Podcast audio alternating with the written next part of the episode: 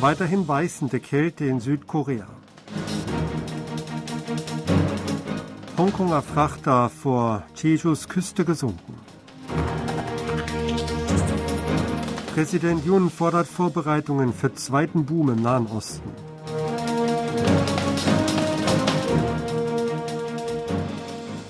In Südkorea herrscht weiterhin beißende Kälte. Auch am Mittwoch waren landesweit Kältewarnungen in Kraft.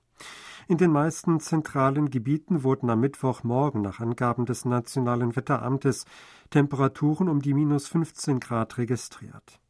Damit war es um bis zu 10 Grad kälter als am Vortag. In Chowon in der Kangwon-Provinz wurde eine Temperatur von minus 28,1 Grad gemessen. Die Tiefstemperatur in der Hauptstadt Seoul lag am Morgen bei minus 17,3 Grad Celsius. Wegen des kalten Windes habe die gefühlte Temperatur minus 23 Grad betragen. Ein ausländisches Frachtschiff ist in Gewässern nahe der südkoreanischen Insel Jeju gesunken. Laut der Küstenwache von Jeju ist heute gegen 1.45 Uhr in Gewässern etwa 148 Kilometer südöstlich der Stadt Sokwipo ein Notruf vom unter Hongkonger Flagge fahrenden Frachter Jin Tian eingegangen. An Bord des Holztransportschiffs waren 22 Menschen, darunter 14 Chinesen und 8 Myanmaren.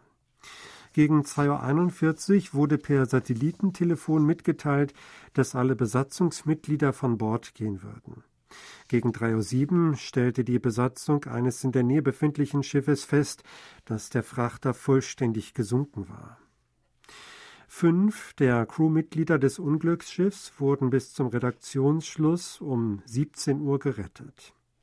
Ein Schiff der Küstenwache von Jeju führt an der Unglücksstelle eine Suchaktion durch. Präsident Yoon Song-yeol hat gefordert, gründliche Vorbereitungen zu treffen, um auf Basis des großen Vertrauens zwischen Südkorea und den Vereinigten Arabischen Emiraten einen zweiten Boom im Nahen Osten entfachen zu können.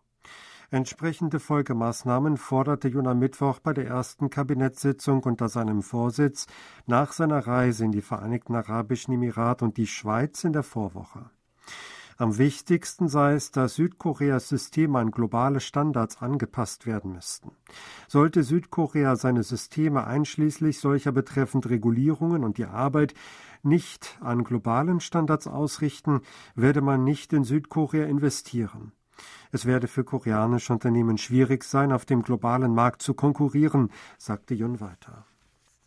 Die frühere Abgeordnete Na Gyong-won hat erklärt, nicht für den Vorsitz der regierenden Partei Macht des Volks zu kandidieren. Die Entscheidung gab Na heute auf einer Pressekonferenz in der Parteizentrale bekannt.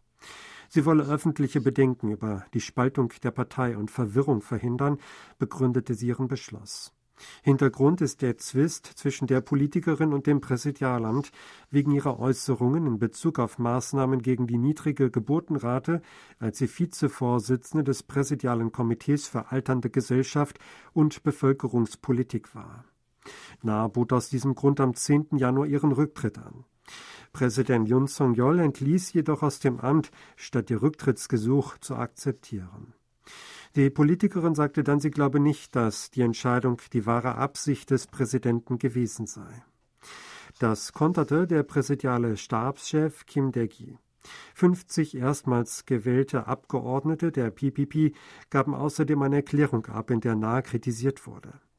Diese entschuldigte sich danach für ihre Äußerung. Nahe wurde als Favoritin im Rennen um den Parteivorsitz gehandelt.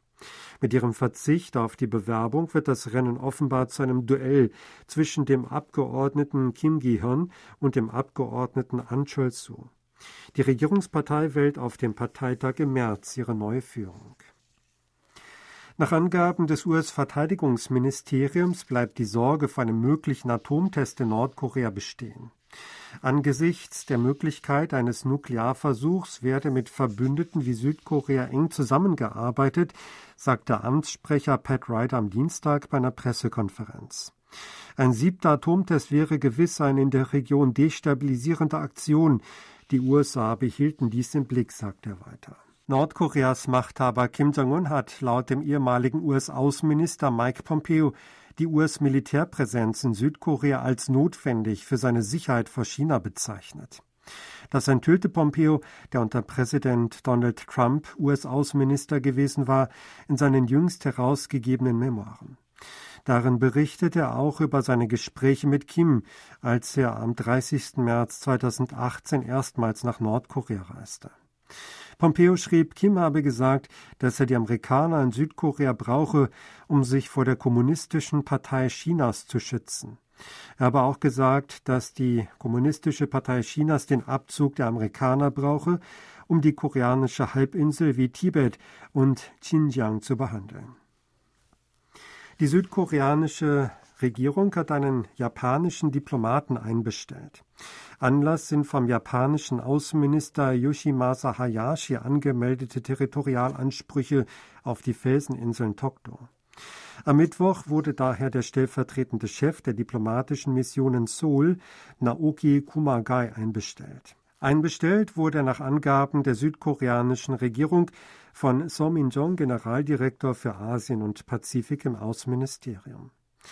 Japans Chefdiplomat hat am Montag im Parlament gesagt, dass Tokto gemäß historischen Fakten japanisches Territorium sei und sein Land entsprechend dieser Haltung vorgehen wolle. Seouls Außenministerium reagierte darauf mit einer Erklärung, in der es hieß, dass Japan erneut ungerechtfertigte Ansprüche auf Tokto angemeldet habe. Der japanische Außenminister solle seine Bemerkung umgehend zurückziehen. Tokio müsse außerdem erkennen, dass wiederholte Behauptungen zu Tokto der Schaffung zukunftsgerichteter Beziehungen nicht dienen würden, hieß es in der Erklärung weiter. Diese Haltung habe auch Generaldirektor So im Gespräch mit Kumaki noch einmal betont und den Protest wiederholt. In Südkorea wird ab dem 25. Januar jeden Monat Elterngeld gezahlt. Das Ministerium für Gesundheit und Wohlfahrt zahlt im Falle eines Kindes unter einem Jahr monatlich 700.000 Won oder 567 Dollar, bei einem einjährigen Kind 350.000 Won. Das Elterngeld wurde zur Aufrechterhaltung der Einkünfte einer Familie nach der Geburt eines Kindes und zur Entlastung bei der Kinderbetreuung dieses Jahr zum ersten Mal eingeführt. Es stellt eine Ausweitung des Zuschusses für Säuglinge unter einem Jahr dar, der bis letztes Jahr gezahlt wurde. Voraussichtlich rund 250.000 Personen werden Elterngeld erhalten. Dem koreanischen Film Decision to Leave oder Die Frau im Nebel von Regisseur Park Chan-wook ist es nicht gelungen, eine Oscar-Nominierung zu erhalten. Die US-amerikanische Academy of Motion Picture Arts and Sciences gab am Dienstag die Nominierungen für die 95. Verleihung der Academy Awards bekannt. Decision to Leave stand zwar auf der im Dezember veröffentlichten Shortlist von 15 Filmen in der Kategorie Bester internationaler Film, erhielt jedoch schließlich keine Nominierung. Zu den fünf Nominierten in dieser Kategorie zählen unter anderem Argentina 1985, Close und Im Westen nichts Neues. Sie hatten aktuelle Meldungen aus Seoul, gesprochen von Sebastian Ratzer.